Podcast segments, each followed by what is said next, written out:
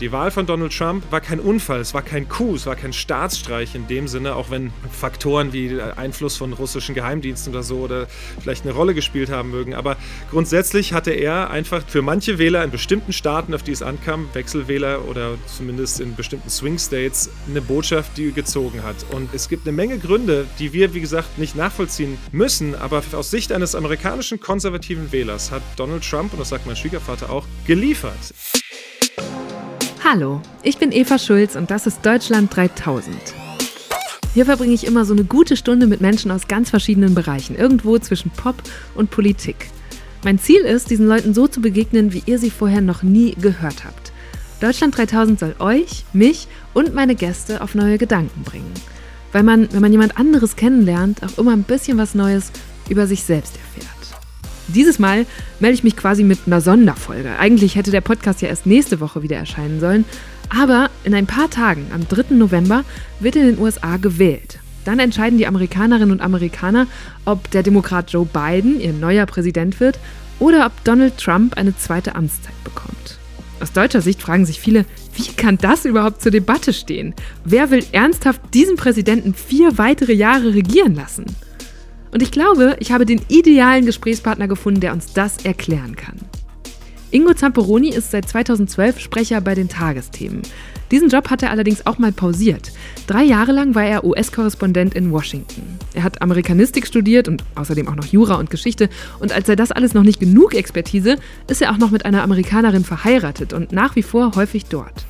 Seine Familie ist eine Art Querschnitt durch die amerikanische Bevölkerung, inklusive eines Schwiegervaters, der treuer Trump-Wähler ist. Darüber hat Ingo jetzt eine sehr persönliche und wirklich spannende Doku gedreht. Ich wollte von ihm wissen, ob seine Verwandten überhaupt noch miteinander über Politik sprechen oder ob sie das Thema eher meiden, damit es nicht ständig Streit gibt. Und da hatte Ingo auch ein paar witzige Stories zu erzählen, aber dann ist er auch noch ein bisschen so rausgezoomt und hat gesagt, Trump hat durchaus auch Erfolge vorzuweisen. Welche das sind und warum er glaubt, dass von einem Präsidenten Biden jetzt auch nicht so besonders viel zu erwarten wäre, das hört ihr gleich. Außerdem ging es um ein paar eigentlich super dringende Themen, die jetzt aber durch Corona im Wahlkampf völlig unter den Tisch fallen. Und um die Frage, wieso junge Wählerinnen und Wähler in den USA noch viel mehr Einfluss aufs Wahlergebnis haben als bei uns. Wir haben dieses Interview letzte Woche per Videoschalte geführt und ich war erst ganz verdattert, weil Ingo zwar in seinem Büro bei den Tagesthemen saß, aber ich ihn wirklich zum ersten Mal nicht gestriegelt im schicken Anzug gesehen habe, sondern lässig mit drei Tagebart und Karohemd. Noch mehr überrascht hat mich aber so manche These von Ingo und dass er einen erneuten Wahlsieg von Trump für gar nicht unwahrscheinlich hält. Also, hier kommt eine gute Stunde mit Ingo Zamperoni. Ingo, wo kommst du gerade her? Ich komme gerade von zu Hause. Ich bin gerade durch den Volkspark geradelt und ähm, wir haben ja seit Corona eine etwas spätere Anfangszeit im Sinne von, dass ich nicht zur Konferenz im Haus sein muss, sondern dass ich die auch telefonisch machen kann. Ähm, wir machen alle Konferenzen nur noch telefonisch in dieser Zeit und die mache ich dann mal von hier, aber manchmal noch von zu Hause, wenn ich äh, noch ein bisschen was zu erledigen habe und dann bin ich hierher geradelt. Und zum Glück hat es gerade nicht geregnet. und vor zwei Wochen warst du aber noch in den USA, was ja sehr ungewöhnlich ist in diesen Zeiten. Also da fliegen gerade nicht mehr viele Leute überhaupt freiwillig hin, glaube ich. Es war auch ein sehr leerer Flieger, sowohl der Hin- als auch der Rückflug, denn es sind eigentlich nur Ausnahmeerlaubnisflüge äh, möglich, beziehungsweise man kann nur mit, wenn man entweder einen Waiver hat, wie die Amis das nennen, mhm. oder eben Familie hat. Und in meinem Fall hatte ich den Waiver aufgrund meiner Familie. Ich glaube, jetzt kurz vor der Wahl sind die wieder ein bisschen lockerer geworden, was Journalisten betrifft. Aber ja, im Prinzip darf kein Europäer aus dem Schengen-Raum in die USA und umgekehrt. Und deswegen war das ein bisschen unwirklich, weil ich dachte, eigentlich war das nicht mehr vorgesehen für dieses Jahr. Aber plötzlich stand ich da und ähm, das war natürlich spannend, das mal live zu miterleben in diesen Zeiten. Ja, und du bist aber nicht nur für die Familie reingeflogen, sondern auch, weil du da eine große Doku gedreht hast, ne? Naja, es ist in erster Linie, andersrum wird ein Schuh draus, weil ich eine Doku über meine Familie drehen wollte, ähm, wollte ich rüber. Ähm, und äh, dass ich dann die Familie dann als Grund dafür, dass ich einreisen durfte, hatte, hat sich dann gut ergänzt. Das war ein Projekt, das ich schon vor einem Jahr angedacht hatte weil ich letztes Jahr in den USA im Sommerurlaub war bei der Familie und ich da auch viel mit meinen Schwiegereltern. Ich habe ja zwei Schwiegerväter, also meine, die Eltern meiner Frau sind geschieden und der zweite Mann meiner Schwiegermutter, ähm, der, ist, der ist Schwarzer auch, der ist African American und deswegen ähm, waren da viele Themen, die man sowieso immer bespricht, aber eben in diesem Fall speziell mit Blick auf diesen Präsidenten und, und auch die Wahl. Und dann dachte ich, hm, eigentlich ist diese ganze Zerrissenheit und die Spaltung und auch die Probleme, die dieses Land derzeit mit sich schleppt, wiedergespiegelt in meiner Familie. Also im kleinen Nukleus meiner Familie ist das große Land äh, dargestellt in gewisser Weise. Und dann dachte ich, was könnte denn ein Angang sein, ein interessanter Angang auch zur Wahl, der diese Zerrissenheit oder die Gegensätzlichkeit, ähm, aber auch die Weite des Landes, die unterschiedlichen Bereiche. Mein Schwiegervater, der äh, Vater meiner Frau, wohnt ins, im Süden, in den Südstaaten, in North Carolina. Die andere Familie lebt in Wisconsin, im hohen Norden, dann wiederum in Washington, D.C. und an der Westküste auch, mhm, in San Francisco, krass, meine ja. Schwägerin. Also es ist sehr verteilt und das darzustellen in einem Film fand ich spannend, eine spannende Idee. Und dann wäre das Projekt wegen Corona fast äh, gescheitert, weil es immer wieder verschoben wurde und wir durften nicht reisen. Und plötzlich ging es dann im August äh, wirklich auf den letzten Drücker. Also noch ein oder zwei Wochen später hätten wir es nicht mehr geschafft, allein vom Zeitaufwand, um das überhaupt noch schneiden zu können. Und jetzt sind wir da eben zurückgekommen, haben eine Menge Material gedreht und sitzen jetzt tief im Schnitt, sozusagen. Und wie ist das? Du hast gerade schon gesagt, deine Familie ist so ein ganz gutes Abbild davon. Ihr habt ja auch sowohl Republikaner als auch Demokraten, Demokratinnen in der Familie. Wird denn da noch über Politik geredet oder vermeidet man das, damit die Familie sich nicht völlig zerfetzt? Weil das hört man ja auch von vielen amerikanischen Familien. Absolut. Also das ist schon so, der Slogan ist zwei Meinungen unter einem Dach. Ähm, das ist aber nur sinnbildlich gedacht, weil leben ja nicht alle unter einem Dach mehr in dem Sinne. Aber klar, die, die, meine Frau ist eine glühende Demokratin, äh, schon immer gewesen, aber auch vor vier Jahren besonders, weil sie endlich, ich finde zu Recht, eine Frau an der Spitze des Landes sehen wollte. Und ähm, mein Schwiegervater ist, der hat zwar auch mal demokratisch gewählt, sagt er, und sieht sich als Independent eigentlich, aber der ist in den letzten Jahren immer ich sag mal, konservativer geworden und der ist ein überzeugter Trump-Wähler. Und dieser Clash, der wirklich auch schwer zu vereinbaren ist, führt, also im letzten September war er zu, bei uns zu Besuch in Hamburg, der war kaum durch die Tür und hatte den Koffer abgelegt, da ging es gleich schon los, weil Trump gerade was gesagt hatte an dem Morgen oder am Tag zuvor. Und dann, und dann hatte ich das Gefühl, dass es mittlerweile, die haben schon immer sich gekloppt, meine Frau und ihr Vater, aber mittlerweile ähm, also politisch, ne? Ähm, mittlerweile kommt das schnell an so einen Punkt, wo man total ja, nicht verzweifelt, aber so wirklich so aufgibt und ach, du willst es ja nicht kapieren und die, die Arme in die Luft wirft und, und, und auch sehr persönlich schnell wird, mhm. sodass beide schnell zu einem Punkt kamen, wenn sie telefonieren zum Beispiel, dann schnell sagen, ah du, ich muss die Kinder versorgen oder ah, ich muss gerade den Hund rausbringen oder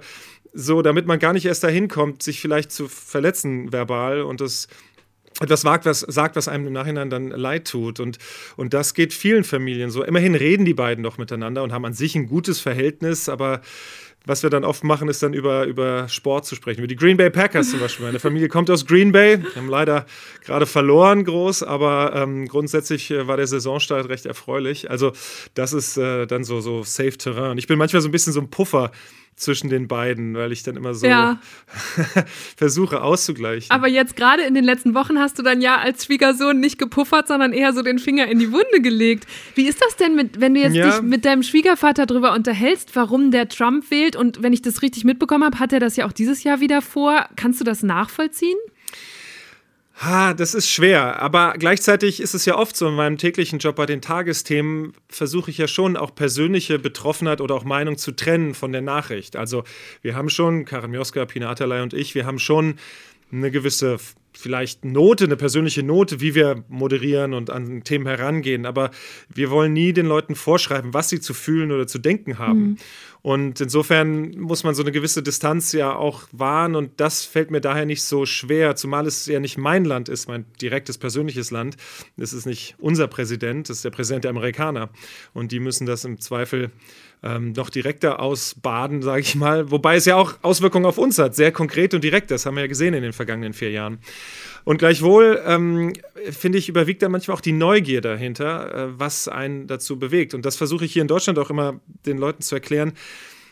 Ich versuche zu, zu, zeigen, man muss es verstehen können, ohne Verständnis dafür zu haben. Es gibt Gründe. Die Wahl von Donald Trump vor vier Jahren war kein Unfall, es war kein Coup, es war kein Staatsstreich in dem Sinne, auch wenn Faktoren wie Einfluss von russischen Geheimdiensten oder so oder vielleicht eine Rolle gespielt haben mögen. Aber grundsätzlich hatte er einfach die für manche Wähler in bestimmten Staaten, auf die es ankam, Wechselwähler oder zumindest in bestimmten Swing States, eine Botschaft, die gezogen hat. Und ähm, es gibt eine Menge Gründe, die wir, wie gesagt, nicht nachvollziehen müssen. Aber aus Sicht eines amerikanischen konservativen Wählers hat Donald Trump, und das sagt mein Schwiegervater auch, geliefert. Es, die Wirtschaft, die hat zwar unter Obama schon angefangen, aber die geht durch die Decke. Der Stock Market, mhm. der Dow Jones, ist bei 28.000 Punkten.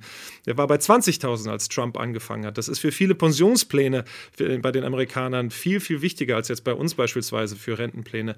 Ähm, die Wirtschaft, die Arbeitslosigkeit war in vielen Bereichen extrem niedrig. Ähm, die Richter, die er ernannt hat, äh, jetzt steht der dritte, die dritte Vakanz ist jetzt zu besetzen innerhalb von vier Jahren, aber zwei hat er schon besetzt aber noch viel mehr die ganzen Richter, fast 300 Richter auf Bundesebene. Und das sind alles auch auf Lebzeiten ernannte junge Richter, ähm, die die USA auf Jahrzehnte hinaus prägen werden, noch viel mehr als ein Präsident Trump. Und das sind alles so Punkte, wo jemand sagt, oder Gun Rights oder Abortion mhm. Rights, also Abtreibung und Waffengesetze. Das sind so Punkte, wo es immer viele Amerikaner gibt, die so One-Issue-Voters sind, die so ein wichtiges Thema haben und alles andere können sie ausblenden. Tja, und genau dieses Ausblenden ist gefährlich, denn Trump mag zwar die Wirtschaft angekurbelt und mehr Arbeitsplätze geschaffen haben, aber das ging auf Kosten der Umwelt und der diplomatischen Beziehungen. 2017 sind die USA als einer der größten Verursacher von Treibhausgasen weltweit aus dem Pariser Klimaschutzabkommen ausgetreten. Unzählige Maßnahmen und Beschlüsse zum Schutz der Umwelt wurden aufgeweicht oder abgeschafft, um neue Jobs zu schaffen. Auch jetzt werden gerade wieder zahlreiche Umweltauflagen für Unternehmen gekippt, um den wirtschaftlichen Schaden durch Corona einzudämmen. Ein anderes Beispiel, mit dem Trump im Rahmen seiner America First-Politik einheimische Industrien schützen will, sind die Strafzölle, die er für viele Handelspartner eingeführt hat, darunter China, Kanada und wir, beziehungsweise die EU. Die wehrte sich und verhängte ebenfalls Strafzölle auf US-Importe. Die Frage ist nur, was bedeutet all das langfristig für den Welthandel und für die internationalen Beziehungen? Und natürlich frage ich ihn dann auch, ich habe ihn das wirklich, wir haben lange Gespräche geführt für diese Doku und immer wieder eigentlich habe ich die eine selbe Frage gestellt. Wie kannst du es trennen? Ich verstehe das alles, wenn, du, wenn dir das wichtig ist. Die Steuern hat er gesenkt, die größte Steuerreform seit Ronald Reagan. Wenn dir sowas wichtig ist, das verstehe ich und dass du sagst, deswegen mache ich mein Kreuz da. Aber wie kannst du es von diesem Auftreten äh, trennen. Und dann sagt er auch, ja, ich mag ihn persönlich überhaupt nicht. Ich finde, er ist ein Narzisst und er sollte die Klappe halten. Ähm, und wie, wie kann man das äh, aber voneinander trennen? Und da muss ich sagen, führt dieses Zwei-Parteien-System einfach dazu, dass es nur entweder oder gibt. Es ist mhm. nicht so wie bei uns, dass man sagt, ah, die Partei gefällt mir noch ein bisschen mehr oder wenn ich die wähle, dann koalieren, koalieren die vielleicht zusammen und solche Sachen, sondern die Alternative ist, die Demokraten oder die Republikaner. Und wenn du Angst hast, wie viele Republikaner, dass unter den Demokraten ein Linksruck entsteht und quasi das Gespenst Sozialismus, auch wenn es ein anderes ist, als was wir darunter verstehen, und, und quasi sowas droht und Bernie Sanders ja sehr stark die Partei und Elizabeth Warren äh, sehr stark die Partei nach links gezogen haben, aus amerikanischer Sicht. Ne? Aus deutscher Sicht würde ich immer sagen, freie Uni für alle oder, oder, oder äh, Krankenversicherung für alle ist jetzt nicht so radikal, aber in den USA ist das schon ein Ruck. Ähm, dann sagst du dir, okay, ich halte mir die Nase zu, wie mein Schwiegervater sagt beim Wählen, aber ich wähle Trump nochmal, weil sich das Land sonst so verändern wird, wie ich es nicht richtig finde oder mag. Und äh, ja, da kommt man an so einen Punkt, wo, wo man echt äh, da noch nicht mehr groß argumentieren kann. Und deswegen sind diese Werte für Trump auch so zementiert bei seinen Anhängern. Mhm. Das ist total faszinierend, weil das ja auch eine Perspektive ist, die in deutschen Medien gerade rund um die letzte Wahl sehr wenig gespiegelt wurde oder weil man jetzt auch nach dieser Debatte zum Beispiel der TV-Debatte wieder nur mitbekommen hat, wie da überhaupt nicht inhaltlich äh, ge gesprochen wurde. Wenn ich das richtig mitbekommen habe, wolltest du die doch mit deinem Schwiegervater zusammen gucken. Hat das geklappt und falls ja, wie war es? Ja, ja, ja, das war spannend. Ähm, wobei noch viel spannender war, dass meine Frau ja auch dabei war und wir sie zu dritt geguckt haben. Puffer Ingo saß dazwischen. Ja, genau. Ich habe immer so ein bisschen, aber ähm, es war auch schwer, es gab ja nichts Inhaltliches, worüber man sich dann austauschen konnte. Und es war ganz interessant zu sehen, dass selbst mein Schwiegervater so nach einer halben Stunde spätestens mehrfach, mehrmals, und das haben wir dann auch im Film drin, einfach geschrien ah, hat: ja. Halt doch die Klappe, Trump! Seid doch mal still! Ja, weil ihm das auch auf die Nerven ging. I'm not going to answer the question Why because, you answer that because question? the question is the question Supreme is Court justice, the radical question, left. Will you shut up, man? Listen, who is on your list, Joe? This Who's is on your so, list? Gentlemen, is, I think this we've is ended so this. He's going to pack the court. We have, en- I'm no, not no. going to give a list. we have ended this segment. We're going to move on to the second segment. That was really a pro- productive segment, wasn't it? Ich glaube auch tatsächlich, dass diese Debatte, Trump will immer äh, Stärke projizieren. Das ist seine Botschaft, sein Angebot an die Amerikaner. Ja, ich bin der Stärkste und wenn ich vor euch stehe, dann schubst uns die Welt nicht mehr rum. Ähm, und, und das wollte er da wohl projizieren, aber es ist, glaube ich, ziemlich nach hinten losgegangen, weil irgendwann auch die, ja, also wenn du gar nicht mehr äh, den anderen ausreden lässt, äh, dann, dann, es war wirklich auch meinem Schwiegervater zu viel und der sagte auch, oh Mann, hätte der doch mal die Klappe gehalten. Das war, und dennoch sagt er, ich werde ihn trotzdem wählen, aus besagten Gründen. Also das ist schon ein bisschen paradox und das, diese Spaltung, ähm, dieses auch den anderen nicht mehr überzeugen können, ähm, auch wenn meine Frau eine Menge Argumente hatte ähm, äh, dafür und auch sagt, du bist doch eigentlich gar nicht ein Trump-Republikaner, das sind doch gar nicht mehr die Werte, für die du auch stehst, ähm, grundsätzlich da ist da nicht mehr viel zu machen. Deswegen ist das so einzementiert ähm, und es gibt wenig Wechselwähler. Ich habe irgendeine Zahl gelesen, ich weiß nicht, ob die stimmt, aber es gibt, glaube ich, nur so 6% Unentschiedene. Das finde ich bei so einer Wahl einerseits äh, erstaunlich, dass es so wenig sind und dass eigentlich die Leute im Vorfeld schon wissen, wen sie woll wählen wollen. Und gleichzeitig ähm, ist es schon erstaunlich, dass man ähm, so dass man noch unentschieden sein kann, dass es überhaupt noch 6% gibt, weil, weil also die Alternativen sind so glasklar, ähm, dass man nicht sagen kann, ah, Trump finde ich zwar nicht gut, aber, aber Biden finde ich jetzt auch nicht so toll, was ich auch verstehen kann. Ne? Es ist wirklich ähm, jetzt nicht so der Neuanfang und Neuaufbruch. Und für viele Demokraten ist es vielleicht auch zu wenig zu sagen, der gleicht Trump nur, noch, nur aus. Also der macht das, was Trump verschoben hat, will er wieder zurückbringen. Die denken viel progressiver, gerade jüngere Amerikaner und jüngere Demokraten, die sagen, wir müssen einfach viel radikaler, die Versprechen des Kapitalismus, die haben uns einfach nichts gebracht. Wir sind hochverschuldet nach vier Jahren College und, und Jobperspektiven, ja, die sahen jetzt in letzter Zeit wieder besser aus, aber sind dann vielleicht auch nicht so hoch bezahlt oder so, sind so relativ low, Low-Income-Jobs oft. Zumal jetzt mit Corona, da wissen die meisten ja auch noch gar nicht, was sie zu erwarten Ja. haben ne? oder noch erwarten können. Absolut, das ist ein absoluter Faktor. Und ich glaube, auch wenn Corona nicht passiert wäre, wäre ich felsenfest überzeugt, dass Trump wieder gewählt wird. Aufgrund auch der Tatsache, dass der Präsident als Titelverteidiger, wenn man so will, grundsätzlich einen Prä hat und einen Vorteil. Der schwebt mit der Air Force One irgendwo ein und, und dann sind, ja, das ist, macht schon was her. Aber Corona und auch lange Zeit hat Corona, glaube ich, ähm, nicht so eine Rolle gespielt für seine Anhänger, weil es auch hieß, naja gut, das ist doch ein Virus von außen, was hätte der, wussten wir alle nicht, was es damit auf sich hat. Ähm, er hat doch die Flüge nach China als erster gestoppt äh, und das war dann erst als rassistisch verschrien worden und dann als zu spät und so, er kann nichts richtig machen. Mein Schwiegervater sagt immer, Trump kann es für die Presse und für seine Gegner nie recht machen. Der würde, die, die würden ihm einen Strick draus drehen, dass er das falsche Klopapier benutzt, wenn er aufs Klo geht, ja. ähm, das, das ist so sein Spruch immer. Aber das, da- das war lange Zeit noch nicht so ein Faktor. Ich glaube, was echt ein Faktor war, war dann, als rauskam, dass er es quasi verharmlost hat, weil er da keine, wie er sagt, keine Panik kreieren wollte. Und dass er das jetzt so abgetan hat, als nachdem er es selber hatte, ach, guck doch, das ist doch nicht so schlimm. Ich glaube, das fanden viele seiner Wähler, sind nun mal ältere Bürgerinnen und Bürger des Landes und die wollen nicht frühzeitig oder vorzeitig sterben und sind trotzdem halt eben nicht in der Lage, die besten Ärzte und die beste Versorgung sich leisten zu können. Ähm, Und deswegen sagen die, hey, nimm das mal ein bisschen ernster. Und da hat er, glaube ich, schon auch ein paar Leute vergrault. Laut der Johns Hopkins University in Baltimore haben sich aktuell über 8,2 Millionen Menschen in den USA mit Corona infiziert. Mehr als 220.000 sind daran gestorben. Trump aber spielte das Virus selbst dann noch herunter, als er selbst daran erkrankt war. Das empfanden viele Amerikanerinnen und Amerikaner als Schlag ins Gesicht. Schließlich kann sich längst nicht jeder eine so gute Krankenversorgung leisten wie der Präsident. Im Gegenteil. Die USA sind praktisch das einzige entwickelte Industrieland ohne umfassende staatliche Krankenversicherung.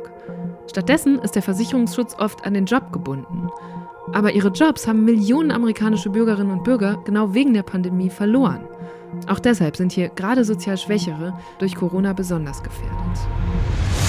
Kannst du mal kurz einordnen, weil du gerade schon die Alternative angesprochen hast, was verspricht denn Joe Biden oder was wäre zu erwarten, wenn der jetzt Präsident würde? Ich glaube, in erster Linie wäre Joe Biden eine, eine Korrektur, eine Kurskorrektur. Ich glaube, der würde eine Menge Dinge, die Trump ähm, verändert hat, wieder versuchen rückgängig zu machen. Und vieles, was Trump getan hat, war ja durch, weil es nicht durch den Kongress ging, weil die Checks and Balances funktioniert haben, obwohl er äh, die ersten zwei Jahre Mehrheiten in beiden Kammern hatte. Ähm, ich glaube, dass da eine Menge äh, Presidential Orders, da Executive Orders äh, regiert wurde damit und dass dadurch eine Menge durch einen neuen Präsidenten auch einfach wieder rückzudrehen ist, weil es eben nicht in Stein gemeißelte Gesetze sind. Ich glaube, er würde wahrscheinlich dem Pariser Klimaschutzabkommen wieder beitreten. Er würde versuchen, das Atomabkommen mit dem Iran wieder zu retten und, und wieder aufrechtzuerhalten. Ähm, eine Menge Umweltauflagen vielleicht wieder einführen für Geschäfte, für Unternehmen, die Trump äh, zurückgedreht hat. Trump hat im Prinzip Überall, wo Obama auch nur drauf stand, weil er wusste, das kommt bei seinen Einhängern an, die sehr anti-Obama dann waren nach acht Jahren, hat er das zurückgedreht. Mhm. Ob er es gut fand oder nicht, glaube ich manchmal. Hauptsache, er konnte zeigen, schaut mal hier, ich habe mein Wahlversprechen gehalten. Ähm, und da würde, glaube ich, äh, Biden eine Menge wieder einfach umkehren. Aber das ist das quasi, was ich vorhin sagte, nur so ein Ausgleich in gewisser Weise. Ich glaube nicht, dass er von sich aus den Willen, weil er eher in der Mitte angesiedelt ist und auch die Kraft vielleicht hat, zu sagen, okay, und jetzt krempeln wir das Land mal richtig auf links, also im übertragenen Sinne, aber schon in die Richtung, wie es viele demokratische Wähler gerne hätten. Und weil sie fürchten, dass er das eben nicht tun wird, äh, eben progressiver zu agieren, ähm, werden vielleicht viele trotzdem nicht wählen gehen, auch wenn sie wissen, das würde im Zweifel weitere vier Jahre Trump bedeuten. Man muss natürlich auch sehen, es hängt sehr davon ab, wie die Kongresswahlen, die gleichzeitig stattfindet, ausgeht. Man darf ja nicht vergessen, es wird alle vier Jahre ein Präsident gewählt in den USA, aber alle zwei Jahre die komplette Kammer der House ja. of Representatives, also die eine der beiden Kammern. Beim Senat wird ein Drittel immer neu. Die werden immer auf sechs Jahre gewählt, die Senatoren, und je nachdem, welche Staaten wann entstanden sind, ist dadurch so eine Verschiebung entstanden. Aber ähm, die trotzdem ein ganzes Drittel wird auch neu gewählt. Also es könnte passieren, dass eben, wenn es ein Erdrutschsieg wirkt für Biden, was durchaus möglich ist, ich halte das nicht für ausgeschlossen, obwohl ich grundsätzlich glaube, dass die Chancen für Trump nach wie vor höher sind, äh, als wir uns das hier wünschen möchten, vielleicht in Deutschland und glauben. Aber wenn, wenn da beide Kammern an die Demokraten gehen sollten, oder umgekehrt, wenn nur zum Beispiel der Präsident bleibt, aber die beiden Kammern demokratisch sind, dann sind ihm auch die Hände gebunden mhm. und dann kann er gar nicht so viel machen, ähm, wie er gerne machen würde. Insofern sind die Spielräume eines Präsidenten oft immer nur am Anfang, die ersten zwei Jahre, weil man dann oft beide Kammern hat. Und danach haben wir ja auch gesehen, nachdem die Demokraten das Haus zurückgeholt haben vor zwei Jahren, ähm, konnte ähm, der Präsident da nicht mehr so viel umsetzen, wie er vielleicht gehofft hatte. Das hängt also alles damit zusammen, ja. Hm. Das ist jetzt schon so dieses typische, ähm, wo, glaube ich, Journalisten und Journalistinnen immer besondere Freude dran haben, dass man das so alles berechnet, die verschiedenen Häuser und Variablen so gegeneinander rechnet. Und das erinnert mich an eine Nachricht, die ich neulich über Instagram von einem User bekommen habe, der schrieb, Warum berichtet ihr eigentlich immer so viel über die US-Wahl? Warum ist das, warum hängt ihr das so hoch? Das transatlantische Verhältnis ist doch eh so viel schlechter geworden. Die spielt in meinem Alltag überhaupt keine Rolle. Warum ist das in den Medien so wichtig? Hat der da einen hm. Punkt? Ja, das ist schon vielleicht ähm, einfach aufgrund der historischen Entwicklung so, so entstanden, dass es da eine Unwucht äh, zugunsten oder zu Nichtgunsten anderer Länder gibt. Ich glaube, man sieht es ja auch, ich glaube, das Studio in Washington ist das wichtigste, beziehungsweise größte, auch mit dem größten Output nach Brüssel und Berlin. Das sind die beiden anderen großen ARD-Auslandsstudios. Ich glaube, das eine ist halt, dass die USA nach wie vor so ein globaler Player sind, eine Supermacht. Und immer, wenn irgendwo auf der Welt was passiert, der Blick oft, ich weiß noch, als ich Korrespondent war in Washington, ähm, wir oft Anruf bekommen haben für irgendeine Entwicklung, die irgendwo anders passiert ist, in, was ich, in der Sü im südchinesischen Meer. Und dann war da die mhm. Frage, was sagt denn das Weiße Haus dazu? Oder wie steht Washington dazu? Weil es eben auch sich auswirkt. Die USA sind eben so global aufgestellt. In unserem Fall ist Deutschland vielleicht noch mehr als vielleicht andere Länder aufgrund der Geschichte, dadurch, dass die Amerikaner maßgeblich daran beteiligt waren, dieses Land nach dem Zweiten Weltkrieg mit aufzubauen einfach so eine enge Bindung dadurch da ähm, und nach wie vor die meisten Soldaten eben hier stationiert hat, große Stützpunkte hier hat. Und wir gleichzeitig aber auch eine sehr enge Verflechtung haben. Also die USA sind unser wichtigster Handelspartner außerhalb jetzt der EU. Und, und wir haben ähm, enge diplomatische Verflechtung, wir haben enge, enge, wirtschaftliche Verflechtung, wir haben Autofabriken, deutsche dort, äh, umgekehrt, aber eben auch amerikanische Unternehmen hier. Wir haben unheimlich viel auf äh, wissenschaftlicher Ebene. Das sieht man ja jetzt auch beim Suchen nach dem Impfstoff für Corona oder gegen Corona. Oder bei den Nobelpreisen jetzt. Hm? Genau, bei ja. den Nobelpreisen. Viele amerikanische Unis gewinnen die meisten, aber oft sind das Wissenschaftler aus aller Welt und ja. da eben auch deutsche Forscher ähm, beteiligt. Und, und auch auf, der, auf dieser Hochschule, auf der akademischen Seite, nach wie vor ist das ein sehr enger äh, Austausch, glaube ich, ähm, nach, äh, nach Amerika. Deswegen ist da auch vielleicht sehr viel Berichterstattung. Der Wissenschaftler, an den ich gerade denken muss, ist der Astrophysiker Reinhard Genzel, der dieses Jahr für seine Arbeit zu schwarzen Löchern mit dem Physik-Nobelpreis ausgezeichnet wird. Er ist Deutscher, hat aber viele Jahre an amerikanischen Universitäten geforscht und gelehrt. Und als er dazu vor kurzem im ZDF interviewt wurde, hat er sich auch sehr politisch geäußert. Was in Amerika, Amerika passiert im Moment, ist eine Katastrophe. Wenn ich mir meine, mit meinen Kollegen spreche aus Amerika, sie werden es kaum glauben, wie pessimistisch die sind, dass ein Land, was so erfolgreich so wahnsinnig erfolgreich über 100 Jahre war, im Moment praktisch am Zerbröseln ist. Gleichzeitig muss man aber auch sagen, sehen wir auch, dass das die Leute fasziniert und interessiert. Also zum Beispiel habe ich mal mit einem Chefredakteur des Spiegel drüber, unter, drüber geschrieben, äh, gesprochen, dass ähm, immer wenn die Trump auf dem Cover hatten, da ein gewisser Zug beim Verkauf ist. Also das sind auch die Dokus, die wir jetzt schon im Vorfeld der Wahl gesendet haben, die liefen alle sehr gut, ähm, weil da so ein gewisses, vielleicht ist es bei Trump besonders, weil da so eine gewisse Faszination dabei ist. Mm, und es ist ja auch in gewisser Weise, wenn es nicht so weitreichende Folgen hätte, oft faszinierend. Also, oder, oder in gewisser Weise, ich sage das jetzt mit Vorsicht, aber auch unterhaltsam, also zumindest unerwartbar. Äh, weil man immer nie weiß, was haut er da wieder raus. Und ähm, man muss nicht wirklich jede Wendung mitnehmen, weil ja die nächste Woche schon wieder was anderes ist. Mhm. Äh, das, ist das ist wohl richtig. Und ich glaube, das ist auch, das gilt so insgesamt im Umgang mit Populismus. Man muss nicht jedes Stöckchen überspringen, das einem hingehalten wird und manches auch einfach ignorieren. Ja. Aber wenn wenn jemand der Präsident des, dieses wichtigen Landes in der Welt ist, dann, dann, ähm, dann kann man nicht einfach so tun, als wäre das nicht passiert bei manchen Geschichten. Ich habe dein letztes Buch gelesen, da denkst du ja auch quasi laut oder schriftlich darüber nach, welche Rolle Journalismus spielt, darin, wenn Populisten auf einmal so groß werden und so erfolgreich äh, und wo da so, also so ein bisschen so ein Henne-Ei-Problem. Wie entscheidet ihr denn heute in der Tagesschau und Tagesthemenredaktion, über welches Stöckchen ihr springt und äh, wo ihr schön auf dem Teppich bleibt? Ich glaube, in erster Linie ist der, ist der Blick, ist, ist, es geht um, um rechtsstaatliche Sachen auch. Werden da Gesetze verletzt oder, oder ist etwas äh, gesagt worden, was, was einfach verboten ist, jetzt hier in Deutschland beispielsweise? Ähm, das ist, glaube ich, so ein Punkt, äh, wo man sagen könnte, das kann man nicht ignorieren. Weil das Schwierige, wenn Grenzen verschoben wird, werden, vom Sagbaren oder auch von dem, was gemacht wird, ist es immer schwer, sie wieder zurückzubringen. Und es ist auch gut, dass es gewisse Grenzen gibt und, und, und, ähm, und wir da uns damit auseinandersetzen können.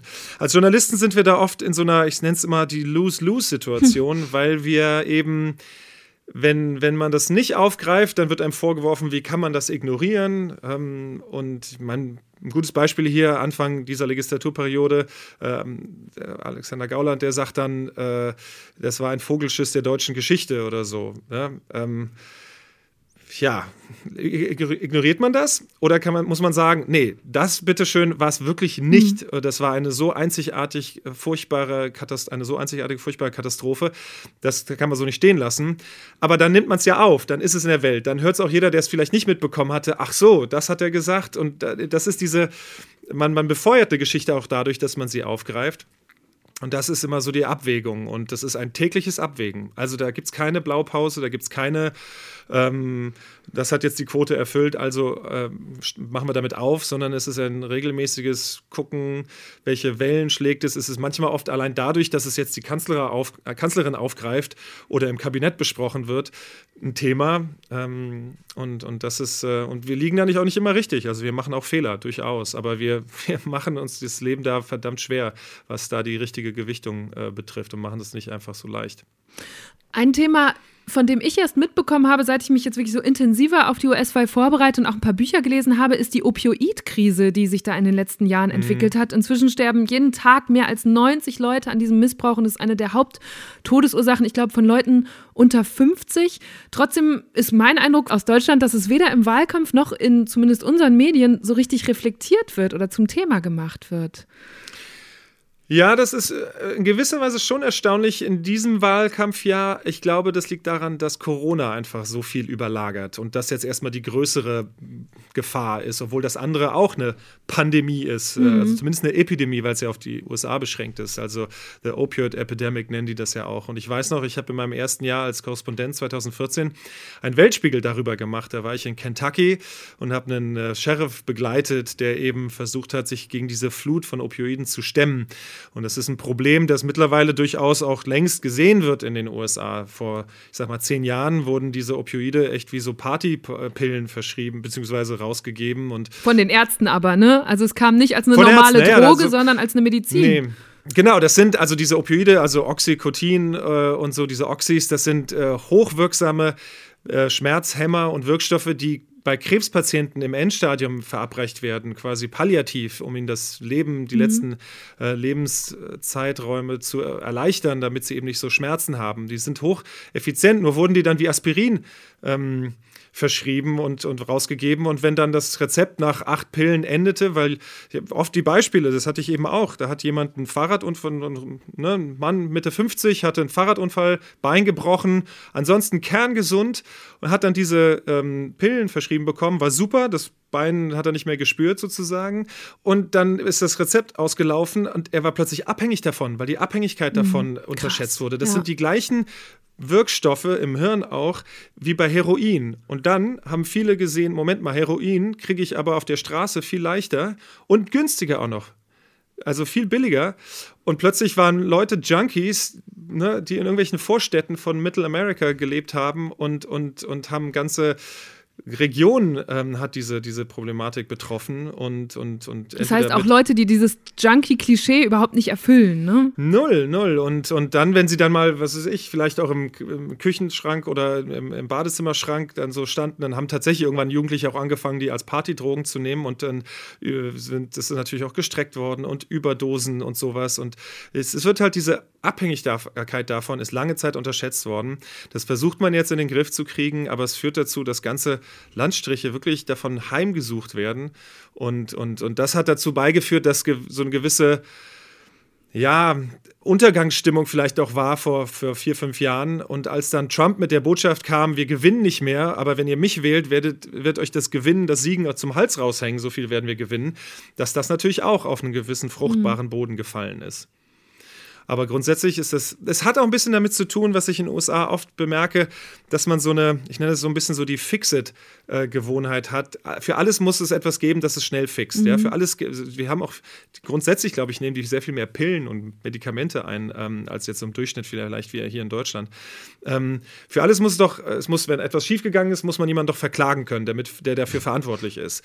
Ähm, wenn, wenn, äh, wenn mir das irgendwie nicht gut geht, dann, was kann man ja alles nachvollziehen. Ich will mich da überhaupt nicht ähm, überheblich darüber kommen oder mich darüber lustig drüber machen. Im Gegenteil. Ähm, aber das ist halt, man greift schneller zu etwas, was das Problem fixt. Ja? Und, und wenn man diese, das ein bisschen normaler ähm, äh, findet, dass man ständig irgendwas einnimmt, äh, von Antidepressiva bis äh, Vitaminpillen und was es dazwischen alles gibt, dann ist es Scheunentor, sag ich mal, für diese Opioid-Pillenproblematik größer vielleicht gewesen als woanders. Aber das Problem haben wir, glaube ich, grundsätzlich hier auch. Also, dass das missbraucht werden kann, ähm, das, das, das sind wir nicht vorgefeit. Wir haben nur, glaube ich, vielleicht das nicht so ähm, am Anfang eben rausgehauen ähm, wie in den USA. Und vermutlich würde es ja auch besser reguliert und eingedämmt, wenn das Problem dann so eine gewisse Größe erreichen würde. Aber das heißt, ich nehme jetzt so den Eindruck mit, dass in diesem Wahlkampf noch stärker als im letzten Themen eigentlich nicht wirklich eine Rolle spielen, weil zum einen Corona alles überlagert und weil zum anderen diese beiden Kandidaten so stark einfach von Stimmung und einem Gefühl und Emotionen leben und weniger von ihren Wahlprogrammen. Das hat äh, Trump, Donald Trump von Anfang an immer sehr Ja. Geschickt gemacht. Das muss man ihm auch lassen. Also er hat als, als Marke war das ziemlich überzeugend. Das war ein sehr klar, eine sehr klare Botschaft, Make America Great Again, und eine sehr ähm, direkte, vielleicht auch äh, ungewöhnliche, wenn man so will, nicht nur wenn man so will, sondern sicherlich ungewöhnliche ähm, Herangehensweise. Und das hat, glaube ich, bei vielen gezogen, die an so einem Punkt waren, wo sie gesagt haben, ich, wir brauchen jetzt eine Brechstange. Die, viele wollten den Sumpf trockenlegen, wie es damals hieß, oder eben das System irgendwie abfackeln äh, und haben einen Brandstifter dafür gewählt. Und deswegen sind auch viele sehr happy gewesen mit der Art und Weise, wie Trump das dann umgesetzt hat. Ich sage manchmal so ein bisschen provokant, in gewisser Weise ist Donald Trump vielleicht einer der ehrlichsten Politiker, die dieses Land je gehabt hat, weil das klingt immer so komisch, wenn man sich überlegt, was sein Verhältnis zur Wahrheit ist, aber im Sinne von Mogelpackung war er nicht. Im Gegenteil, er hat ziemlich genau das gemacht, was er so angekündigt hatte und, und viel geliefert aus Sicht seiner Anhänger. Und viele Demokraten und Journalisten und Beobachter und viele andere in aller Welt waren dann überrascht, dass er es tatsächlich so macht und hatten gehofft, das Amt würde ihn vielleicht so ein bisschen eindämmen oder, oder so ein bisschen äh, ja, präsidialer werden lassen. Aber hm. das Gegenteil ist passiert und das ist, glaube ich, Zudem auch noch doch die Wirtschaft, die wirklich äh, floriert äh, und geboomt hat. Äh, in dieser Mischung gäbe es für, für Trump-Wähler äh, wenig Grund, das zu bereuen. Ähm, irgendwann ist so eine gewisse Müdigkeit, habe ich jetzt auch festgestellt im Land, da, weil gerade 2020, da haben jetzt viele Leute echt, hoffen sie, dass dieses Jahr vorbeigehen möge, so schnell wie möglich. Es fing ja schon an mit dem Impeachment-Verfahren. Ja. Dann brach Corona im Januar. Dann brach, das ist ja auch immer eine Verfassungskrise in gewisser Weise, ja, wenn der Präsident wenn der, der Kongress versucht, den Präsident aus dem Amt zu entfernen. Das gab es davor nur dreimal in der Geschichte des Landes. Dann kam Corona im Februar. Dann kam die ähm, George Floyd und die ganzen Polizeigewalt mhm. und Rassismusproblematiken äh, dazu mit den Ausschreitungen in vielen Städten. Dann kamen die Waldbrände an der Westküste. Gott, ja. Dann ja. schon der vierte Hurricane, der Louisiana trifft in dieser Saison. Dann dieser endlose, dieses endlose Drama, nenne ich es mal, ähm, im Wahlkampf. In gewisser Weise kann man Corona, was das betrifft, ein bisschen sogar dankbar sein, dass der Wahlkampf ein bisschen runtergefahren worden ist oder gefahren werden musste, weil es eben nicht jeden Tag diese Rallyes gibt, die es jetzt zum Endspurt wieder gibt ähm, und Trump zu Hause in Washington bleiben musste.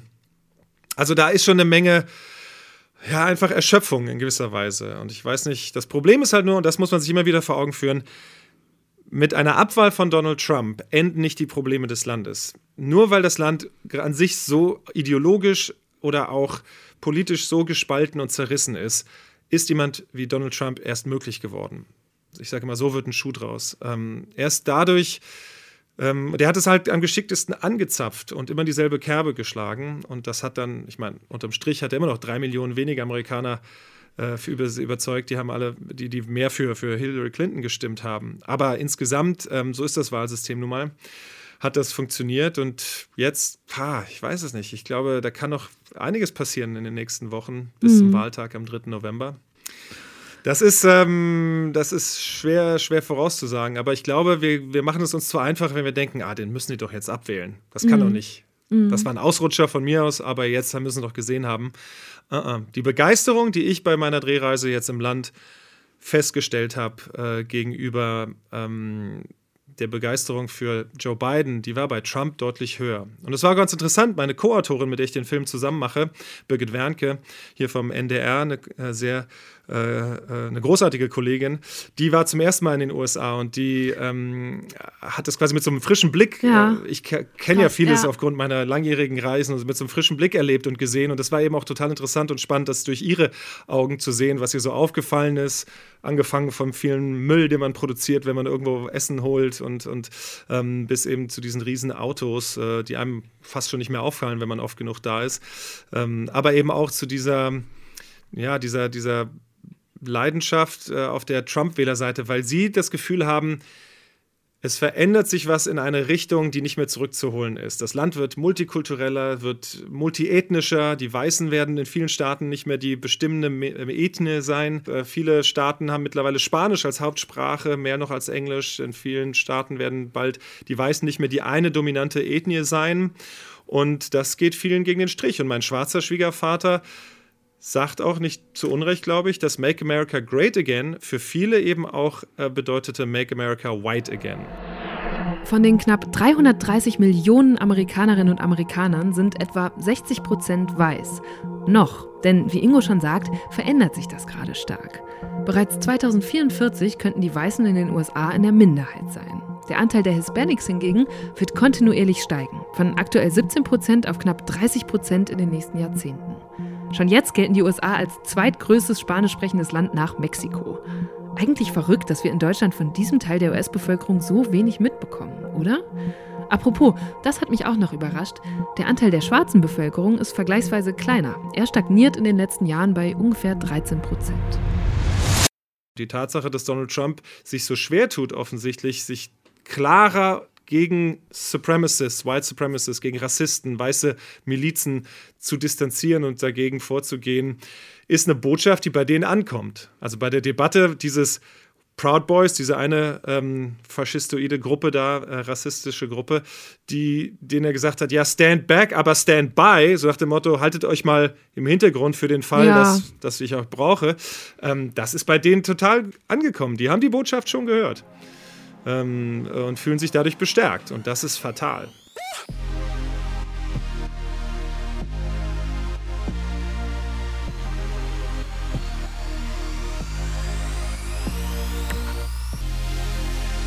Es gibt in diesem Podcast auch immer Entweder-Oder-Fragen. Äh, da würde ich Oha. gerne einmal mit dir durch. Und zwar äh, Journalist oder Moderator? Journalist. Na, ich finde, das Großartige am Journalismus ist ja die Vielfältigkeit dieses Jobs. Als Hörfunker, als Podcaster, als äh, Printkollege eben oder auch Fernsehen. Und, und ich habe mich immer als Reporter verstanden. So habe ich angefangen beim NDR und, und äh, nach meinem Volontariat und habe immer eben auch so gearbeitet und sage, ich bin jetzt halt zufällig der, der die Sendung am Schluss verkauft. Und das ist eine Variante. Aber ähm, in erster Linie wollte ich immer Journalist werden und das bin ich auch äh, eigentlich nach wie vor. Mhm. Nur halt jetzt ein bisschen vielleicht sichtbarer. Radio oder Podcasts? Uh, Radio. Klaus Kleber oder Jan Hofer? oh, das ist gemein. Ähm, Klaus Kleber, einfach aufgrund unserer engen Verbundenheit aus der Vergangenheit auch. Aber Jan ist ein toller Kollege. Noch schnell hinterher schießen. Bill Gates oder Elon Musk? Elon Musk. Wisconsin oder Washington? Uh, Wisconsin. Go Pack, go. Und worin ist dein Schwiegervater besser, jagen oder Margaritas mixen? also wenn man sich seine Trophäensammlung an der Wand anguckt, dann, ähm, dann ist er wohl ein ziemlich guter Schütze, glaube ich. Ähm, aber seine Margaritas sind unschlagbar. Dafür lohnt sich einmal bis nach Wisconsin zu fliegen.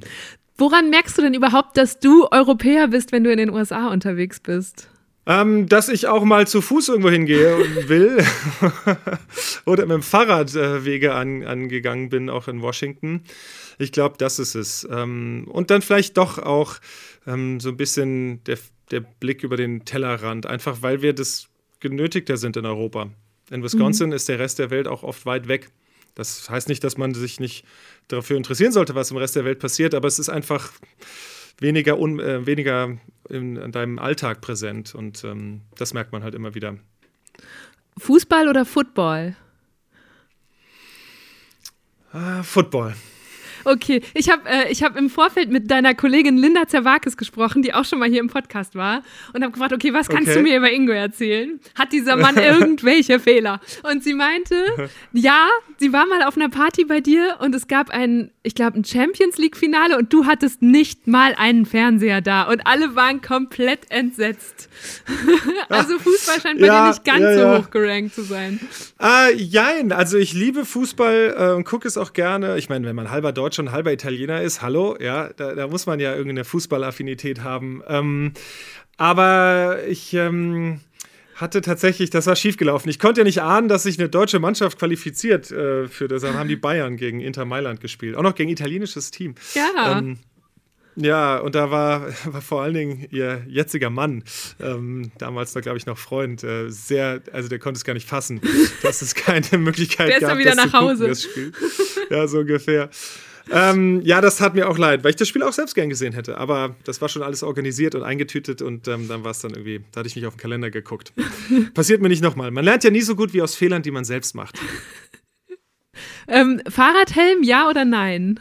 Ja, auf jeden Fall. und ich trage den auch, ich versuche meine Frau immer zu überzeugen, dass sie den auch bitte trägt. Nicht nur als Vorbildfunktion, aber ich glaube, das ist einfach wichtig und ich nutze ihn auch als Sichtelement. Also ich habe so einen knall neongelben, den man auch jetzt im Hamburger Herbst im Nebel auch von weiter weg sehen kann. Und ich habe mich mittlerweile so daran gewöhnt, dass es fast schon komisch ist, ohne zu fahren, wie wenn man Auto fährt und den Gurt nicht anzieht. Da fühlt man sich irgendwie nackt, finde ich, wenn einem dieses Automatismus, wenn der nicht, wenn der fehlt und dann deswegen der Griff zum Helm ist mittlerweile ähm, automatisch. Ey, aber Vorbildfunktion ist auch noch ein gutes Stichwort. Da habe ich im Zusammenhang mit dir drüber nachgedacht, weil äh, du, du hast am Anfang dieses Gesprächs die journalistische Neutralität betont. Das Einzige, was Linda zu dir einfällt, ist, dass es diesen Fernseher nicht gab. Gab es mal Situationen, wo du jemand richtig vor den Kopf gestoßen hast oder wo du auch so richtig Ärger verursachst oder versuchst du immer, nee, ich verhalte mich vorbildlich, ich mache alles ordentlich? Ah, ja, also natürlich hat man so eine gewisse, man steh, ich stehe ja nicht nur für mich, äh, Ingo Zamperoni, der Journalist, sondern ich, ähm, ich, ich, werde ja von der Öffentlichkeit auch eben immer mit den Tagesthemen und ARD aktuell in Verbindung gebracht. Und dadurch habe ich schon eine, so eine gewisse Verpflichtung auch, ähm, dass ich da nicht jede zweite Woche mit irgendwelchen Skandalen äh, in den Boulevardblättern stehe. Ähm, aber vielleicht bin ich auch einfach so langweilig, dass es da nicht viel zu, zu holen gibt. Aber was mir immer sehr leid tut, ist, wenn sich Menschen über etwas, was ich gesagt oder getan habe, ärgern und ich es nicht so gemeint habe. Also wenn ich etwas so gemeint habe und die ärgern sich drüber, dann ist das ja in Ordnung. Aber wenn, ich, wenn sie mich missverstanden haben und dann, was ich tagelang äh, grollen oder so, und dann, dann ist das so ein bisschen, dann, dann finde ich das immer blöd. Und wenn, wenn ich das, ich bin da voll ganz entsetzt, wenn sich das herausstellt und wie, was? Meine Güte, du hast jetzt eine Woche lang gedacht, was, warum macht er das so, so? Das war doch gar nicht so gemeint oder so. Ähm, na, ich glaube, da, da, da gibt es genug, äh, aber Kleinvieh macht ja auch Mist, heißt es. Ne? Es gibt jetzt vielleicht nicht so den großen Affront. Man kann natürlich immer wieder, Stichwort Fußball, das Halbfinale Deutschland-Italien bei der EM 2012 äh, aufwärmen, wo, wo ich. Stimmt, das war der eine Fall, wo Ausdruck du richtig Welle gemacht hast. Genau, ja. da gab es echt Ärger ja, bei allen Fußballfans in Deutschland. Also, ich wollte das eigentlich nicht nochmal auspacken, weil es so lange her ist und Ingo dazu echt genug zu hören bekommen hat. Dabei war es eigentlich keine große Sache. 2012 moderierte er die Nachrichten in der Halbzeitpause beim EM-Finale. Da führte die italienische Mannschaft gerade 2 zu 0 gegen die deutsche. Und beenden möchte ich diese Tagesthemen aus gegebenen und auch aus persönlichem Anlass mit Worten des italienischen Dichterfürsten Dante. Das Gesicht verrät die Stimmung des Herzens. Ich weiß jetzt nicht, was Ihnen mein Gesicht verrät, aber seien Sie versichert, dass ich innerlich ziemlich zerrissen bin. In diesem Sinne, che vinca il migliore, möge der Bessere gewinnen. Und damit zurück zu Reinhold Beckmann und Mehmet Scholl. So, und daraufhin gingen in der Redaktion offenbar wirklich wäschekörbeweise die Beschwerden über den italienischen Moderator ein, den man doch bitte mal daran erinnern solle, dass er schließlich am deutschen Fernsehen sei. Uff. Aber es gab auch eine Menge Zuspruch dafür, gerade von vielen Menschen, die auch zwei Herzen in ihrer Brust haben, die griechische Wurzeln haben, türkische, ghanaische, was auch immer, ähm, die eben sagen, genau, das, und es geht mittlerweile wirklich vielen so. Ich glaube, ein Viertel aller Deutschen haben, mhm. oder Menschen, die hier leben, haben einen, wie es so schön heißt, Migrationshintergrund. Und, äh, und da haben sich dann viele dann doch auch ähm, irgendwie auch verstanden gefühlt. Insofern war es jetzt nicht so ein Ärger. Aber ich werde immer wieder noch drauf angesprochen. Ja. ja, irre, ne? Wie lange einem sowas dann ja. nachhängt. Ja. Krass. Ähm, wenn ich eine, eine Zahl, äh, wo ich gerade so über, über Demografie nachdenke, mit Migrationshintergrund oder ja auch Altersstrukturen und so, die auch in Deutschland und den USA wieder so unterschiedlich sind, da hat mich eine Zahl in deinem letzten Buch total überrascht, nämlich dass 2018 zum ersten Mal Millennials die größte Gruppe waren in den USA innerhalb der Bevölkerung, die ähm, wählen durften und haben damit sozusagen die Babyboomer überholt. Das ist ja in Deutschland mhm. ganz anders. Und als ich das dann jetzt gelesen habe, habe ich mich gefragt, ob deshalb auch junge Wählerinnen und Wähler eine größere Rolle spielen in den USA. Haben die mehr Einfluss da? Äh, ja, und dieses Mal wieder mehr als vor vier Jahren, ähm, weil jetzt noch wieder Millionen dazugekommen sind, die zum ersten Mal wählen dürfen. Ähm, die USA sind ein jüngeres Land in gewisser Weise, sind, äh, ich glaube, auch ein kinderreicheres äh, Land, ähm, aber da hat auch viel die Zuwanderung äh, zu, damit zu tun. Ähm, aber ähm, das ist auf jeden Fall ein Unterschied. Das war eben interessant, weil die Babyboomer immer als diese große äh, demografische Welle und als der Block, den man auf keinen Fall vergraulen darf, gesehen wurden. Und jetzt wird, glaube ich, mehr und mehr. Und deswegen spielt es ja auch so eine Rolle, weil eben so junge Wählerinnen und Wähler bei den Demokraten eben diese etwas progressiveren Antworten fordern auf die Probleme des Landes. Und deswegen spielt es immer so eine Rolle. Und genau deswegen sagt mein Schwiegervater zum Beispiel, Joe Biden, der macht keine vier Jahre. Und danach wird Kamala Harris ähm, äh, an die mhm. Macht kommen. Und die Seine ist viel Vize, mehr im linken ja. Lager äh, verortet. Ob das wirklich so stimmt, weil ehrlich gesagt, die ist jetzt auch keine Elizabeth Warren oder kein Bernie Sanders, aber, aber grundsätzlich sagt, sagt er, der, der wird sich da nicht halten können. Und wenn die dann an der Macht sind und dann alles äh, sozialisiert wird sozusagen, ähm, das ist so das äh, Spukgespenst, das, glaube ich, bei vielen Konservativen vorherrscht, die sagen, ich gebe gerne und viel, aber ich will es selber bestimmen. Ich möchte nicht irgendwie Steuern zahlen für irgendjemanden, der sich in irgendeiner sozialen Hängematte ausruht und ich keinen Einfluss dann darauf habe. So, das ist so diese Denke, die auch grundsätzlich mehr verbreitet ist, dass man in den USA weniger auf den Staat guckt, sondern mehr Eigenverantwortung fördern will und auch einfordert. Und viele sagen, ich will gar keine Hilfen von A bis Z, sondern ich möchte den Stolz in gewisser Weise auch haben, dass ich es selber schaffe. Das ist dann für viele überhaupt nicht möglich, es selbst zu schaffen. Die brauchen Hilfen und äh, es, es, man, dieses berühmte Bild, sich quasi am eigenen Haarstoff aus dem Sumpf zu ziehen, funktioniert einfach für viele nicht so. Aber ähm, ja, das spielt da auch eine größere Rolle als hier, weshalb mhm. eben auch viele gegen die eigenen Interessen teilweise auch ärmere oder vielleicht gar nicht so gebildete Wählerschichten, die, die eben eigentlich davon profitieren würden, wenn die Uni nichts kosten würde oder wenn ihre Krankenversicherung, wenn ein Beinbruch nicht gleich den Ruin bedeuten würde, die aber sagen, nee, ich will nicht auf irgendwie Almosen vom Staat angewiesen sein. Ähm, aber da waren wir jetzt irgendwie von äh, jungen Wählern hingekommen. Ne? ja, genau, also hab, das, ja. ist, das ist so der, der, Zusammenhang da. Und ich glaube, viele junge Wähler äh, sehen das auch so, aber immer mehr, glaube ich, sehen, nee, das funktioniert nicht. Wir müssen da was ändern. Die letzten vier Jahre in den USA waren von Trumps Politik geprägt, aber auch vom Protest dagegen. Und der wurde oft besonders von jungen Menschen angetrieben. Das aktuellste Beispiel sind sicher die Black Lives Matter-Proteste gegen Rassismus und Polizeigewalt oder im letzten Jahr Fridays for Future. Aber dann gab es ja auch noch das schreckliche Schulmassaker von Parkland 2018, woraufhin Schülerinnen und Schüler eine riesige Bewegung gegen die amerikanischen Waffengesetze und die Lobbyorganisation NRA starteten. Ich erinnere mich noch an diese wirklich bewegende Rede der jungen Aktivistin Emma Gonzalez beim March for Our Lives in Washington. Danach blieb sie noch genau 6 Minuten und 20 Sekunden stumm auf der Bühne stehen. Genau so lange, wie der Attentäter gebraucht hatte, um 17 Menschen zu erschießen. Seit ich hier auf der Bühne stehe, sind 6 Minuten und 20 Sekunden vergangen. Der Schütze hat aufgehört zu schießen. Er wird bald schon seine Waffe ablegen und sich unter die flüchtenden Schüler mischen. Vor seiner Verhaftung wird er noch eine Stunde lang frei rumlaufen. Kämpft um euer Leben, bevor es andere für euch tun müssen.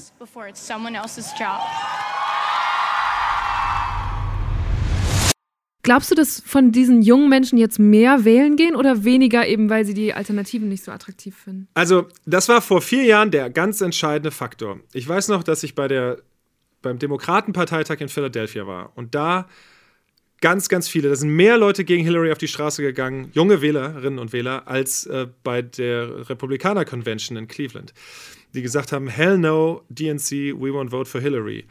Und, und ich habe die alle gefragt, habe gesagt, ihr wisst aber schon, wenn ihr nicht für Hillary Clinton stimmt, auch wenn ihr die blöd findet und Establishment und, und kein frischer Wind wie Bernie Sanders, obwohl der ja noch älter ist, dann habt ihr Donald Trump als Präsident. Und dann haben die ganz meisten haben gesagt, nee, wir können doch nur, weil wir jemanden blöd finden, nicht jemanden wählen, den wir noch blöder oder auch blöd finden. Also dann wählen wir lieber gar nicht. Mhm. Und das war einer der Faktoren, warum es dann für Trump gereicht hat am Ende. Und das ist jetzt die große, große Frage. Wie ich vorhin sagte, überzeugt wird da nicht mehr viel. Also es, da gibt es nur noch wenige, die sowieso unentschieden sind und noch überzeugt werden könnten die Meinung über diesen Präsidenten und den anderen Kandidaten Joe Biden, die sind schon längst, die sind lange gefallen und, und entschieden worden. Jetzt geht es darum, und darum geht es in diesem, auch der, warum der Präsident jetzt von Staat zu Staat eilt und so. Ähm, jetzt geht es darum, zu mobilisieren. Trump muss versuchen, möglichst viele seiner Leute an die Wahlurne zu bringen. Und die Republik Demokraten versuchen genau das Gleiche. Und wer am Schluss einfach wird es ein Zahlenspiel. Wer die Übermacht hat und seien es auch nur zehn Stimmen mehr in, einer, in einem Staat, dann kriegt er alle Stimmen dieses Staates. Und ähm, wären die Menschen damals, vor vier Jahren, die Demokraten so zur Wahlurne gegangen wie für Barack Obama, die African Americans, aber auch die Latinos ähm, und so weiter und so fort, auch die Minderheiten, ähm, dann, dann wäre die Wahl klar entschieden gewesen für die Demokraten und für Hillary Clinton. Das war aber so nicht. Und deswegen ist es interessant zu beobachten, dass die Wahl in vielen Staaten ja schon längst begonnen hat und viele Wahllokale schon mhm. aufhaben, wo man Early Voting machen kann. Und heute habe ich gerade gehört, 27 Millionen Stimmen sind schon abgegeben worden. Das ist ein absoluter Rekord. Und jetzt weiß man nicht, für was man das auslegen soll, weil es kann ja auch sein, dass viele ältere, eher Trump-Wähler lieber früh wollen, damit sie nicht äh, bei Corona in ja. engen Wahllokalen in, dicht an dicht stehen müssen. Aber meine, meine Vermutung ist, dass es eher viele, viele Jugendliche sind und, und Neuwähler, die eben quasi zum ersten Mal wählen und sicher gehen wollen, dass die Wahl, dass die Stimme auch abgegeben worden ist und ähm, äh, und dass, dass die Beteiligung auf jeden Fall sehr hoch sein wird. Das ist ein Indiz und das spricht traditionell eher für die Demokraten. Jetzt werden wir ja anders als in den letzten Jahren nicht Mittwochmorgens aufwachen und das Wahlergebnis wissen. Ähm, was kannst du vielleicht auch noch einmal einordnen, woran das liegt und wovon ihr ausgeht, wann wir endlich ein Ergebnis haben? Also eine Freundin von mir in Washington hat von einer Voting Season, von einer Wahlsaison gesprochen, also dass wir hier Tage und Wochen äh, vor uns haben. Und das ist schwer vorauszusagen. Ich glaube, dass wir tatsächlich nicht am Abend, so wie wir das in Deutschland kennen, 18 Uhr gibt es eine Prognose, dann um 18.50 Uhr vielleicht die erste Hochrechnung und spätestens um 20 Uhr zur Tagesschau wissen wir plus minus ein paar äh, kleine 0,0 Prozentpunkte, wie die Wahl ausgegangen ist.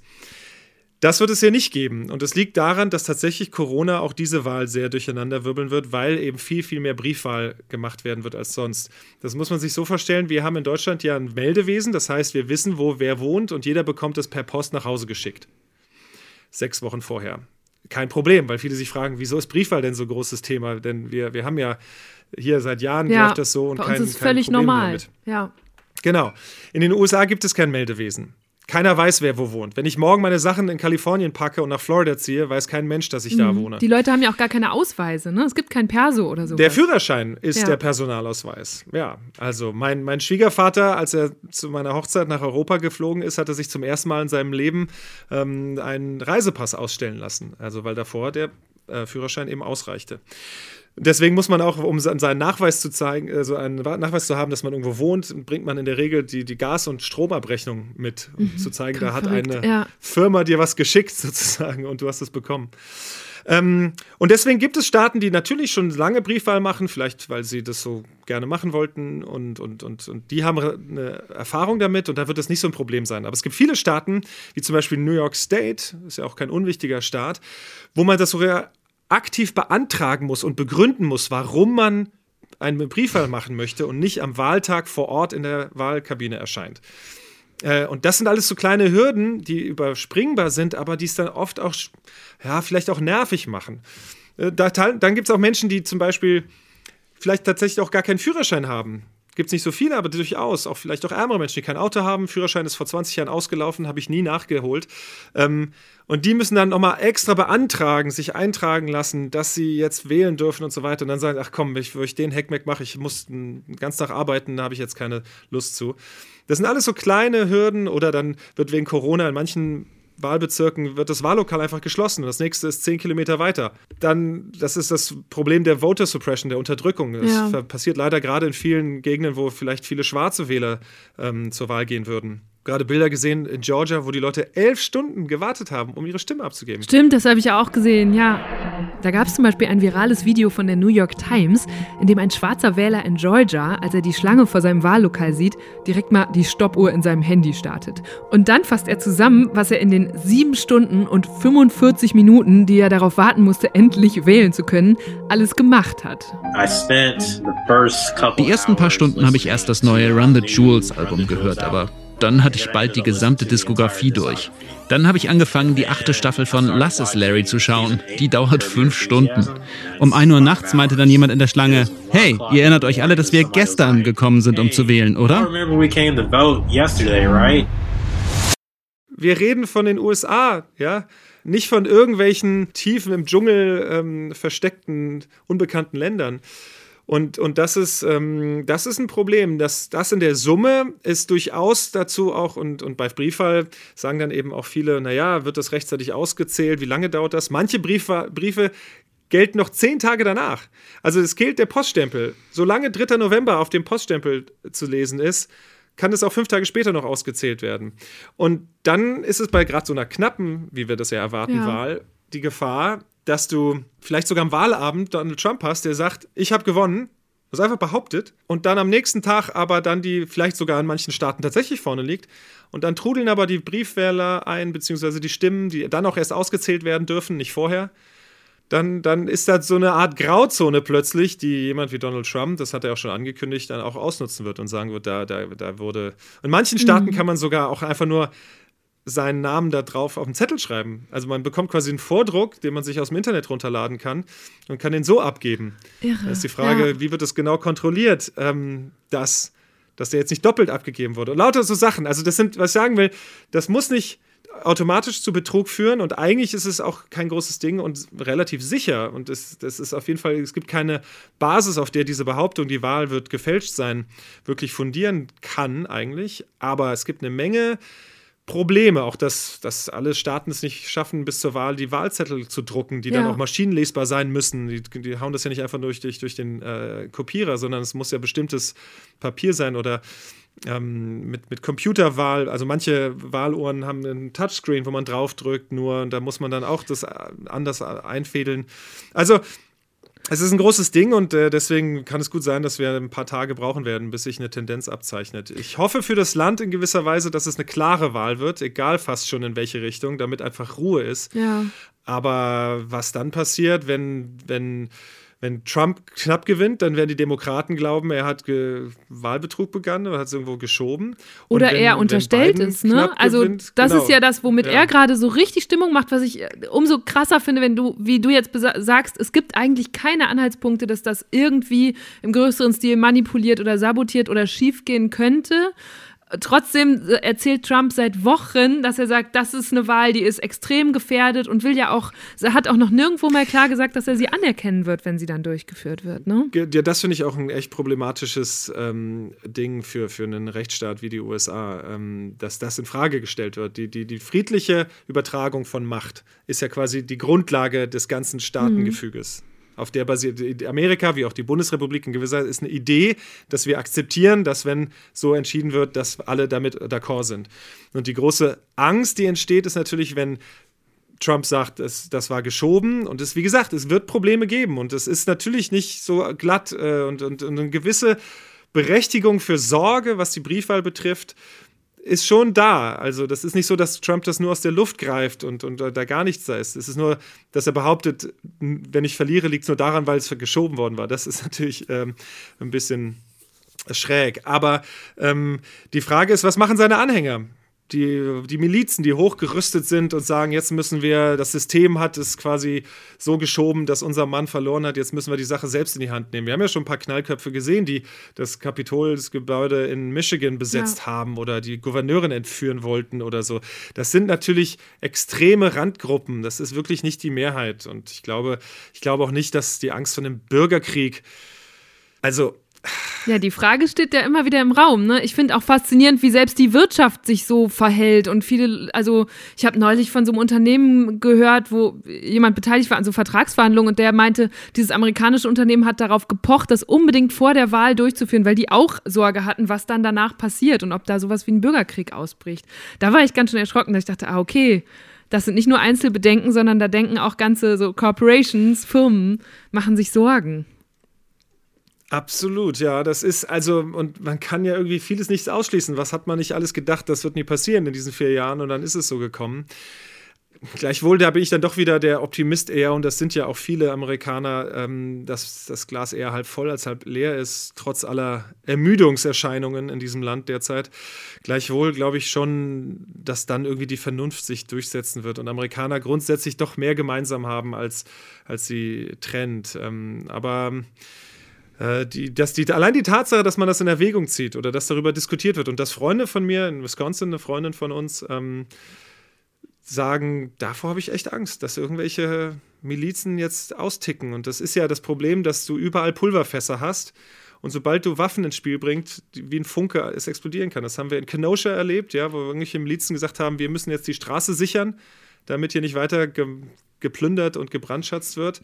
Und sobald du irgendwo eine Knarre hast, ich meine, ich glaube, leider sind zwei dieser drei, die da gestorben sind, dadurch gestorben, dass zwei versucht haben, diesem Kyle Rittenhouse das MG zu entwenden und dann haben sie Schüsse gelöst und das ist, ähm, es wird noch untersucht, wie es genau passiert ist. Insofern will ich da jetzt meine Hand nicht für uns Feuer legen, aber es ist tatsächlich äh, ein Recipe for Disaster, wie die Amerikaner mhm. sagen. Glaubst du jetzt, wenn wir so abschließend nochmal zu uns nach Deutschland gucken, ist eine so extreme Entwicklung, wie wir sie da jetzt in den letzten Jahren, und es sind ja nicht nur die letzten vier Jahre, sondern wie du gesagt hast, auch davor war schon was kaputt in diesem Land, was dann zu Trump geführt hat. Ist sowas auch in Deutschland möglich? Macht dir das Sorge?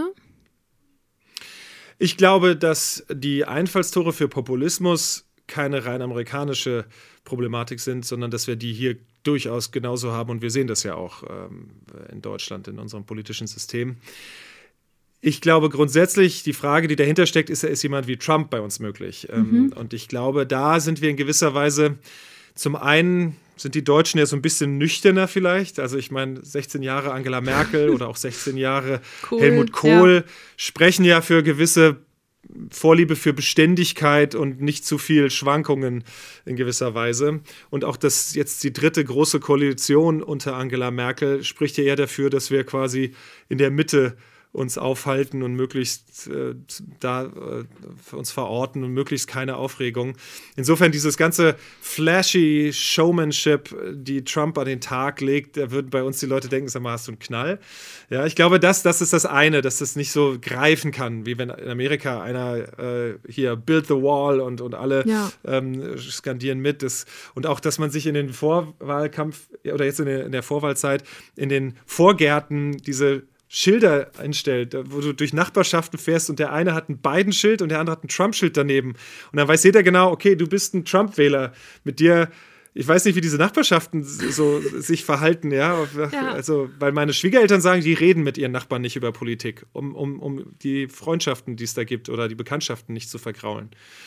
Und und äh, das gibt es ja bei uns nicht. Ja? Also wenn man sich vorstellt, da würden jetzt nächstes Jahr, was weiß ich, wer auch immer für die Union antritt, äh, aber jetzt Merkel und, und Scholz da Schilder stehen, das ist ja irgendwie so ein bisschen. Also ich glaube, das, das ist der eine Unterschied. Und der andere ist natürlich ganz klar, dass die USA ein Direktwahlsystem haben für ihre Exekutive und in Deutschland die Exekutive aus der Legislativen entspringt. Das heißt, du brauchst eine Mehrheit im Bundestag, um eine Kanzlerin, einen Kanzler stellen zu können. Und nur dann hast du eine, eine Exekutive. Und in den USA kann es eben passieren, dass du eine von der Legislativen losgelöste Exekutive hast die dadurch noch mehr ähm, zum einen äh, bremsen kann, also einen Schach halten kann, wobei das mal mehr, mal weniger funktioniert in den USA. Äh, gleichzeitig kann aber ein Außenseiter rein. Der wie Trump, der war ja bis zwei Jahre oder anderthalb Jahre vor der Wahl, äh, der war bis Mitte 2015, war der Reality-TV-Host und Unternehmer ähm, und hat dann gesagt, ich traue mir das zu. Und es gab schon immer so ähm, Außenseiterkandidaten, die mal mehr oder erfolgreich mehr mhm. oder weniger eingegriffen haben in den Wahlkampf. Und in Deutschland musst du ja eher erst so, das hat Vor- und Nachteile. Ne? Es ist mal gut, dass vielleicht mal, ich nenne es mal wertneutral, frischer Wind äh, in ein politisches System reinkommt, einer, der quasi mit anderen Ideen das Ganze anpackt. In Deutschland brauchst du die Parteien und musst dich erst im Parteiengefüge hocharbeiten. Also man muss nicht diese Ochsentour vielleicht vom Ortsverein bis zur, zur Gemeindevertretung und so weiter. Dann manche steigen auch ein bisschen seitlicher ein, aber grundsätzlich halten die Parteien ähm, die Extreme ja doch, wenn sie nicht selbst eine eher extreme Partei sind, ähm, im Zaum. Und deswegen glaube ich nicht, dass so etwas wie Donald Trump bei uns grundsätzlich möglich ist. Ich glaube auch, dass wir in Deutschland besser aufgestellt sind, was, was die Medienlandschaft betrifft. Wir haben zwar hervorragenden Journalismus in den USA und ganz tolle Reporter und Rechercheure, aber wir haben auch eine sehr starke Be Beliebtheit und Verbreitung von Meinungsjournalismus, die das als private Anbieter ja durchaus legitim machen können. Aber ich finde, sie müssten überall dann Kommentar einblenden. Also Fox News auf der rechten Seite und MSNBC, auch CNN, Domestic in, in den USA als Gegengewicht auf der anderen Seite. Und dadurch entstehen, und das Ganze noch flankiert durch Social Media und Algorithmen, die uns in, in unseren Timelines nur noch das vorspielen mhm. und uns das abbilden, was wir hören möchten und uns bestätigen. Das führt zu so einer Gemengelage, dass man dann immer immuner wird und immer auch starkköpfiger, weil man denkt, ich bin doch der Einzige, der hier kapiert, wie der Hase läuft und ich habe recht. Und dadurch immer weniger geguckt wird, dass der andere vielleicht auch einen Punkt haben könnte oder es von der anderen Seite zu betrachten sein könnte. Und das führt zu dieser Grabenbildung, zu diesem fast schon, ja, die Amerikaner nennen es Tribalism, zu dieser auf meine Scholle zurückziehen, diese Wagenburg-Mentalität, die wirklich Gift ist für eine Demokratie. Und die Ansätze dafür sehe ich auch hier. Social Media haben wir natürlich auch und, und auch Echokammern. Ja. Aber ich glaube, insgesamt sind wir breiter aufgestellt in unserer Medienlandschaft, weil wir auch bei den privaten Medien, also bei den öffentlich-rechtlichen, denke ich, haben wir sowieso keine Agenda von per se. Also keine, keine Moderation, kein Beitrag, den wir machen, den machen wir, ah, ist eigentlich anders, aber wir, wollen, wir, wir finden, so muss es aber sein. Ähm, insofern glaube ich, dass wir da doch, selbst bei den Privaten, die ja theoretisch sagen könnten, das ist mein Geld, ich will das so machen, ich will das in die Richtung äh, bürsten, selbst die haben noch eine, nicht so eine gewisse Extreme, ähm, bis auf vielleicht ein paar Ausnahmen. Ähm, aber äh, das, das ist, glaube ich, auch, führt dazu, dass man zumindest mehr gemeinsamen Sprachraum hat. Und das ähm, sind alles Schutzmechanismen gegenüber der Übernahme von Populismus, aber dass wir da grundsätzlich gefeit oder gar immun gegen sein könnten, würde ich überhaupt nicht äh, unterstreichen. Im Gegenteil, die Gefahr ist immer da. Die, die Demokratie, das haben die Amerikaner vor vier Jahren viele gelernt, ist sehr fragil und wenn man nicht sich für die einsetzt, die man haben möchte, dann geht es ganz schnell und schneller als man denkt, dass sie plötzlich anders ist. Ähm, und, und das ist, glaube ich, so ein bisschen auch die Lehre, die viele Amerikanerinnen und Amerikaner gezogen haben, ähm, weshalb da so ein vorsichtiger Optimismus bei vielen Demokraten herrscht, dass es diesmal für sie ausgehen könnte. Aber ich glaube, so einfach, so klar, wie wir das hier sehen in Deutschland, ist es durchaus nicht. Okay, das nehme ich als äh, sehr, sehr gutes Schlusswort, glaube ich, und als Zusammenfassung dieser guten Stunde. Ingo, vielen, vielen Dank. Das fand ich äh, sehr wertvoll jetzt gerade so kurz vorher. Prima, ja, vielen Dank für das nette Gespräch. Das war eine gute Stunde mit Ingo Zamperoni. Und wenn ihr jetzt neugierig geworden seid auf den Film über seine amerikanische Familie, dann merkt euch den 2. November. Um 20.15 Uhr läuft die Doku im ersten und ist danach natürlich auch noch in der ARD-Mediathek zu sehen. Ich war jedenfalls echt beeindruckt davon, wie gut Ingo dieses Land und seine Leute kennt und zu was für zum Teil ja auch echt überraschenden Analysen er kommt. Allein in den letzten Tagen seit diesem Gespräch habe ich mich mehrmals dabei, ja, erwischt, wie ich mit Freunden oder Kolleginnen über seine Thesen diskutiert habe.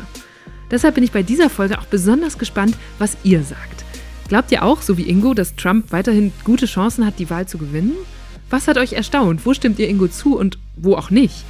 Ich freue mich, wenn ihr bei uns mitkommentiert und diskutiert und natürlich, wenn ihr Deutschland 3000 weiterempfehlt. Mein Name ist Eva Schulz. Ihr findet mich und Deutschland 3000 auf Instagram, Facebook und übrigens auch auf YouTube.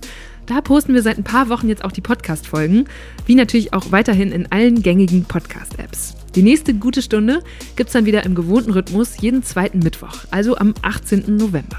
Und ich hoffe ja mal sehr, dass bis dahin in den USA alle Stimmen ausgezählt sind und wir wissen, wer das Land die nächsten vier Jahre regiert. Also, bis bald. Macht's gut.